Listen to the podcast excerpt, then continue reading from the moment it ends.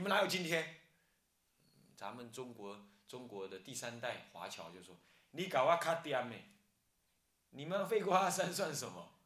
我我阿公是我阿公来到美国帮美你们美国人盖铁路，你们美国才有今天呢，货畅其流啊！你们靠边站，所以他们各自写他们各自族群的历史，他们认为美国人写的历史根本就欺天下之大谎，他们只完全彰显美国白种人的优越。”其实他压抑了什么？其他族裔的人，剥削了其他族裔的人，来得到美国今天的经济发展的。他用这种角度写历，他用这种角度来看待一个美国的历史，他完全颠覆。其实这跟中国还不是差不多，对不对？是不是这样子啊？我们重新来看看外国人来讲的台湾曾经发生过的，比如说江南命案啊，什么什么什么美丽岛事件，你来看，你简直就是，简直就是压迫嘛。还有什么二二八了，白色恐怖，白色恐怖，我的生父啊，我的生父就是白色恐怖的的人，我就是在我父亲被抓去关的时候出生的。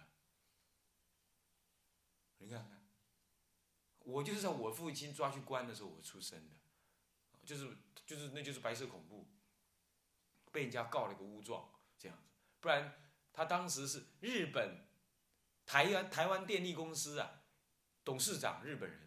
第二号主管就是我父亲，二十一岁，他在日本人政府里头很吃得开。等到国民政府来的时候啊，人家排挤他，写了一个莫须有的罪名，一封信而已，也没有调查。三更半夜，我父亲就被抓去了，生死未卜，是这样子的。啊，后来不知道什么原因呢，积点阴德还怎么样啊？啊，那就哎又活过来回来。所以我父亲现在在写二二八，哎不。白色恐怖的个人传记干什么？也不是他要留下历史是什么？是因为说国民党政府说你写嘛，你写嘛，写得出来我就赔你钱嘛。我父亲说有种你就不要跑，我写。他真的写了，你知道吗？啊，我不晓得他领到钱没有。啊，最近听说他在写。啊，你看，那这样的历史全部会隐藏着所以历史要不要有目的？我告诉你，只要是政治。只要是一个政府领导底下所写的历史，一向都会有见不得人的目的。但是没办法，人类的斗争它就会这样子。可是佛教要不要这样？佛教不应该这样子。各位家了解吗？佛教不应该再这样干，因为佛教没有什么见不得人的事啊，是不是这样？佛教不需要粉饰什么，不需要增加什么，也不需要减少什么，你就呈现它流转的事实就好。各位家了解吗？所以，如果你将来可能写佛教史，你当然不需要掩饰什么。可是，不需要掩饰什么，可不意味着你要抽离你的宗教情操哦。这件事情要分清楚。有人认为，嗯，做佛教史不能够用佛教徒的立场来写，因为这样子就会有带有色的眼光。你讲为什么会？你如果不是不了解佛教的教理。你不了解佛教的运作，你不能体会佛教这它是一门宗教，你来自研究宗教你都不可能。为什么？你们西方人不是也讲吗？一种同情式的理解，你怎么同情啊？你不是佛教徒，你怎么同情啊？你怎么设身处地替一个替替一位祖师大德着想啊？啊？你怎么你怎么了解？有人有人讨论到什么？哎。这个某一些大师，包括现在的某一些人，哎，专门跟政府官员打交道，那我们就说，那那政治和尚，你不要一下就说他是不是政治和尚，你固然看起来他很政治，但是你怎么知道他心里在想什么？你懂我意思吗？你看佛图澄，佛图澄就是就是最早的一个政治和尚，干什么？那个石虎、石勒两个人。两个那个是是父亲跟儿子啊，他们两个残暴那个要死，要不是佛图澄每次都介入他们的政治领域，他每一次要去杀人要作战的时候，他跟他讲，哎，作战不利哦，他很相信他，因为佛图澄有神通，哎，你这次杀人会很糟糕哦，哦，真的啊，那我不要杀，九九九九才化掉了他那个暴力之气。你你要今天的角度来说，这个人就是进出宫殿嘛，进出总统府嘛。是不是这样子啊？就是跟总统金马吉嘛，是不是这样子啊？是不是这样子啊？那么，那么，那么，那当然，当然你就说他是什么了？他他是所谓的政治和尚。政治和尚从个大乘的角度来说，那是他的悲怨呢。你搞得清楚，搞不清楚啊？你写历史人就会这样写他了，这样懂了意思吗？所以你一定要注意，我们固然不应该带有一种粉饰的态度来写佛教史，但可不是意味着你不可以有宗教情操。我还倒过来讲，没有宗教情操、没有佛教理解的人是无法写佛教史，乃至于根本也无法写佛教的学术的，因为没办法达到，起码在历史这件事情上没办法达到同情式的理解。这件事情，汤用彤有说到，汤用彤说到啊，他说，汤用彤在《魏晋南北朝史》里头的跋上下册里头的第下册里头的跋。跋，你知道文章背后的文的的文字叫跋，但跋里头提到，他说作为一个佛教史，佛教是一门宗教，也是一门哲学。它既是一种宗教，所以我们如果没有对佛教的应应有的一种感情的话，那么你所得到的内容只是文字的表面而已。作为佛教是一种哲学，如果你对佛教的义理，没有一种心灵的体会的话，你所得到的只是糟糠。哎他不过是一个世界的历史学家，他勇敢的提出这个看法。这跟今天呢，一切以西洋的那个所谓的非宗教，不可以把宗教的感觉、情绪放进来，呃呃为最高标准的那些所谓学者啊，是不可同日而。作为佛教史，其他的学术我们暂且不提，佛教史，我请问你，如果你不了解这个这个佛教义理的道理，你怎么了解佛教义理的怎么变迁呢？如果对作为一个研究佛教史的人，如果你不了，你不能感觉到一个祖师大德或者一群居士怎么样面对时代，有可能怎么样子的心理反应，如果你这点感觉都没有，你怎么写时代？大时代里头的佛教徒应应的方法跟行动呢，对不对？所以你不能够没有宗教情操的，你不能够不体会佛教的意涵，跟作为一个佛教徒应有的一个情情绪反应。你如果没有，你是不能做到一个 sympathetic understanding 那种东西，那种所谓的同情式理解你是做不到的。所以我们做佛教史固然不能够有。目的，不然不固然不能够过度的宗教情绪性的粉饰跟创作，我们也要恢复，让它成为一个真实的面貌。可是并不意味着你不应该有宗教情操。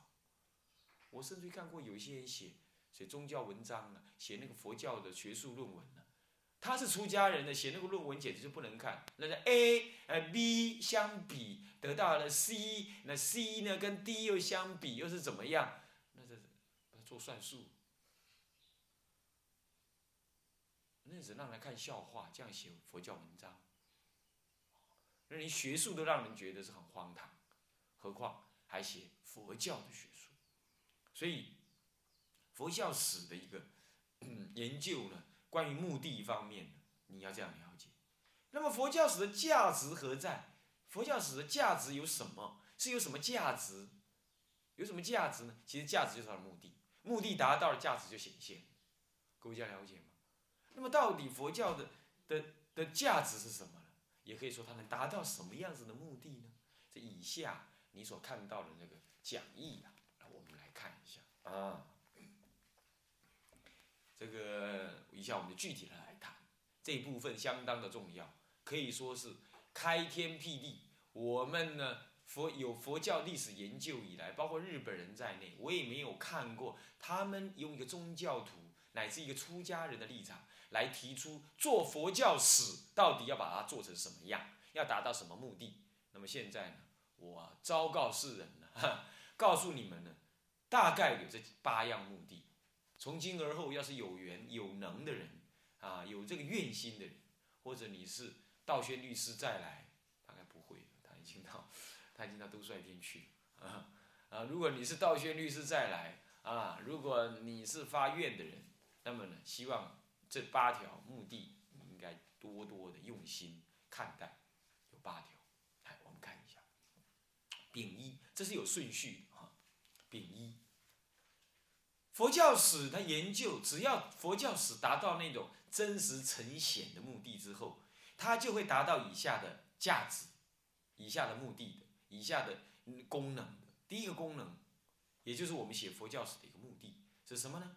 爬书教团之兴衰，你的角度就是要这样，你要爬书教团的兴衰。那么呢，它的价值是什么？能够达到什么？达到应见现在跟未来的因，以应见现在跟未来因果。一个教团怎么兴怎么衰，这是从大的角度来谈，对不对？今天台湾的教团算兴还衰？算是兴还衰？看了跟哪个地方比，哪个时代比？跟民国初年来比，要讲佛教的世间红化来讲，它是兴；要讲修道的气氛来讲，它是衰。从古到今，从来没有像台湾这个时候衰成这么衰的。我告诉衰衰，很衰。大概是佛教历史当中最衰的一个阶阶段，很少人在修行。因为很遗憾，但是以弘法的立场来说，大概没有像古来没有像这样子的佛教能够让一般人能够理解的啊。虽然是有了，但是我们就不这个要比弘法的话，那么佛教台今天台湾的佛教那就不输前几代，就不输前几代。现在你看看，现在我们出去，除了曾经有几个事件造成有些人对出家人的一些反感以外，基本上对出家人还知道他们是清高的，以以前十几年前还有人会认为是出家是寄生虫，现在还要以真要有人敢说出家是寄生虫啊，一定被当街当当做过街老鼠的打骂，对不对？不是打，会被叫过街老鼠的骂。为什么？已经显然不是这样，人家已经知道出家人不只是在庙上过清闲的日子，他已经做很重要的社会工作，有九二一人家看到，对不对？所以这确实是一种功能，已经不同于民国初年、清朝末年这样。那么，但是呢，这个兴衰的了解的变化、内在的原因以及未来的可能，这由一切的因因果果，你要去爬书。唐朝其实唐太宗很压抑佛教，但为什么唐朝佛教会那么兴盛？是社会环境吧？绝对是。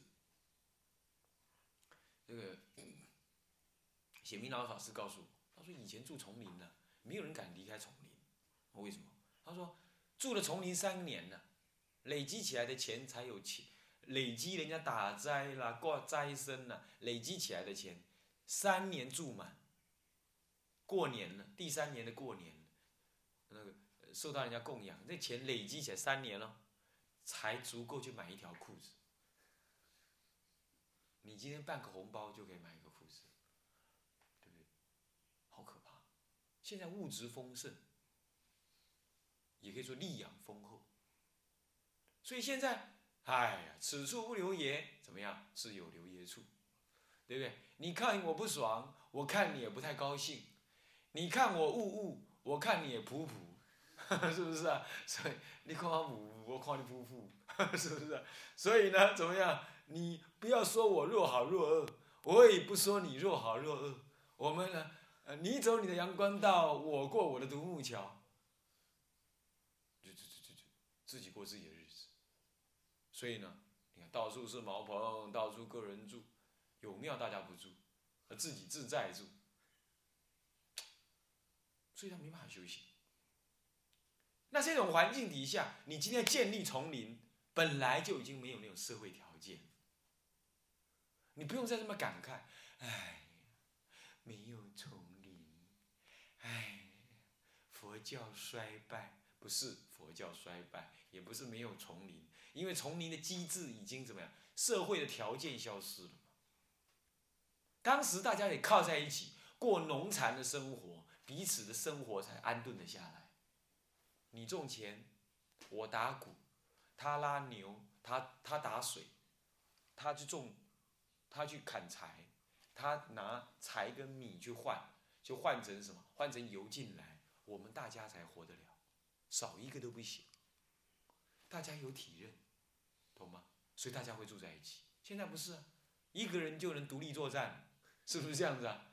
啊，一个人就能过得好好的，少了一个道场也不会倒，少了剩下最后只剩下方丈一个人，他还是可以撑下去，是不是这样子啊？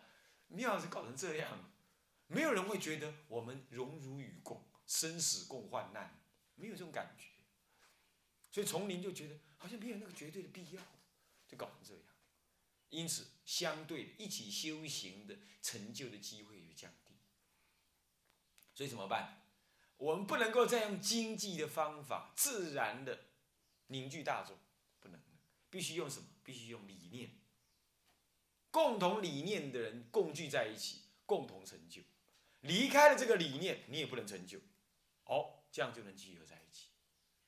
比如说我们共修，两个人很难共修，但五个人以上就能共修了，对吧？而如果这五个人共修的态度、看法一致，这五个人就建立了一种生死患难的想法，修行共患难的想法。所以这个就要靠修行跟理念来结合，就得要这样，不能够靠经济力来结合，很难的。各位这样了解吗？好，这就是佛教的兴衰啊！你要去爬书，然后来应见现在跟未来的因果，这是做佛教史第一个大动作，第一个工作要做的。有没有人要去做啊？啊，佛教为什么衰成今天这样？一定有原因，对不对？缘起性的嘛。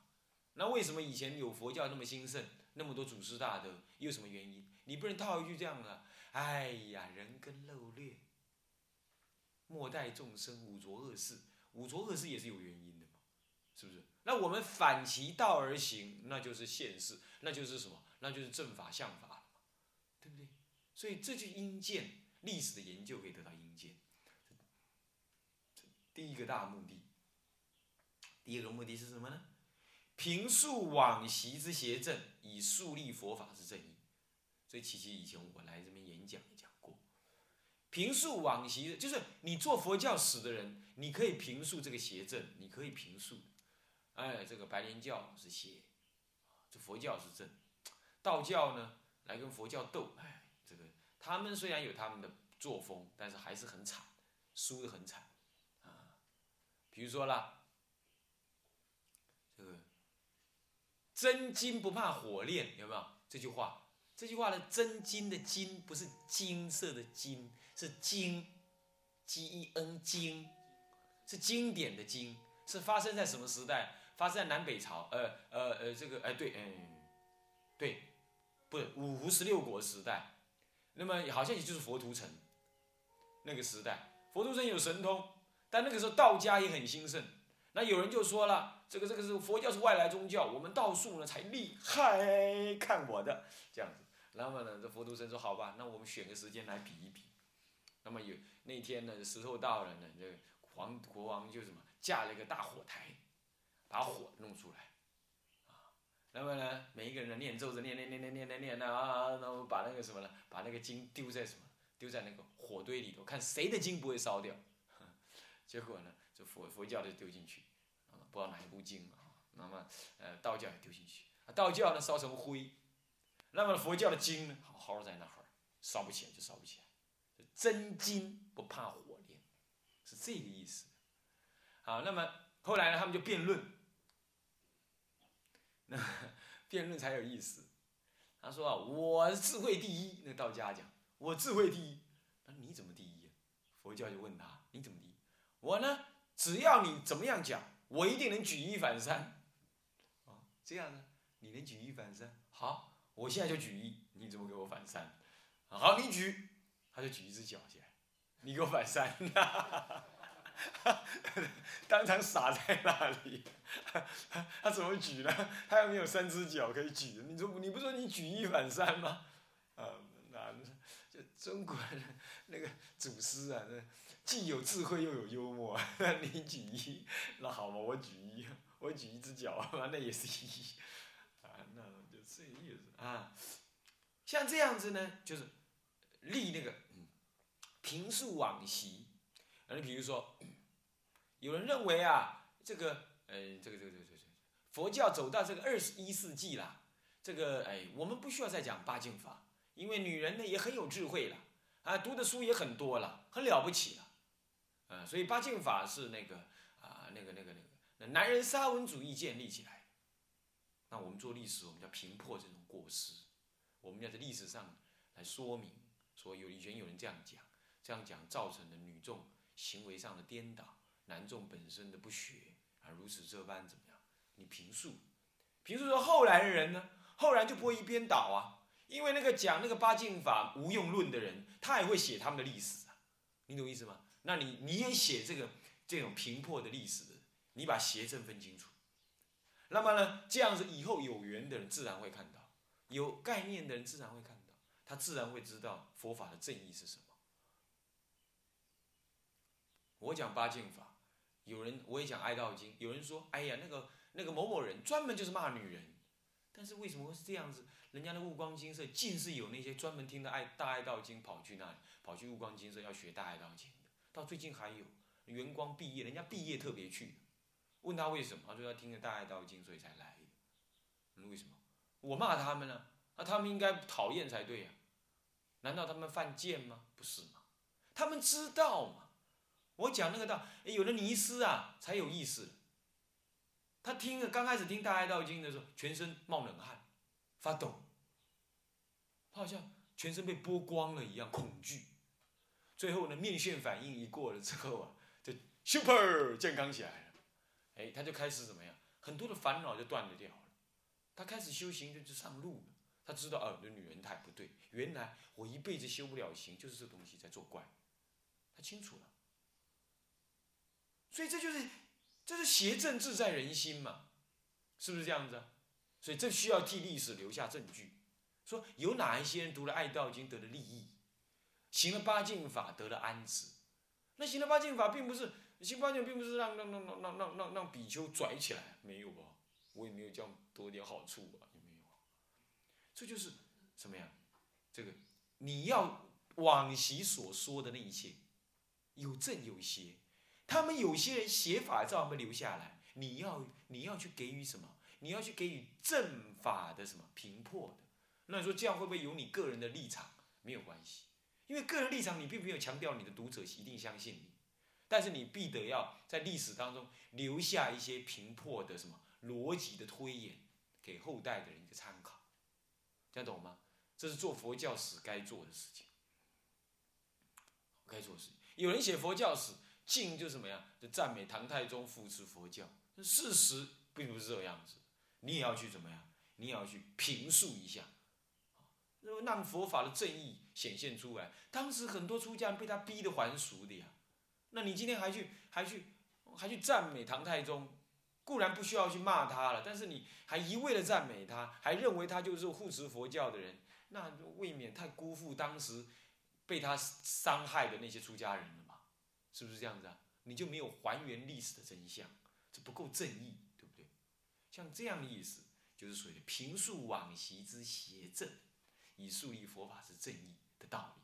各位这样了解吗？OK。那么往下还有，我们在下一堂课呢继续再说。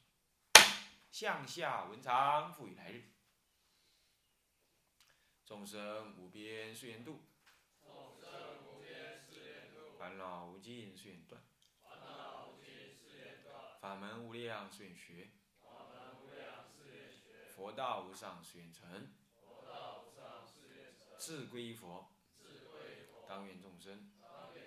理解大道，发无上心，自归依法，当愿众生。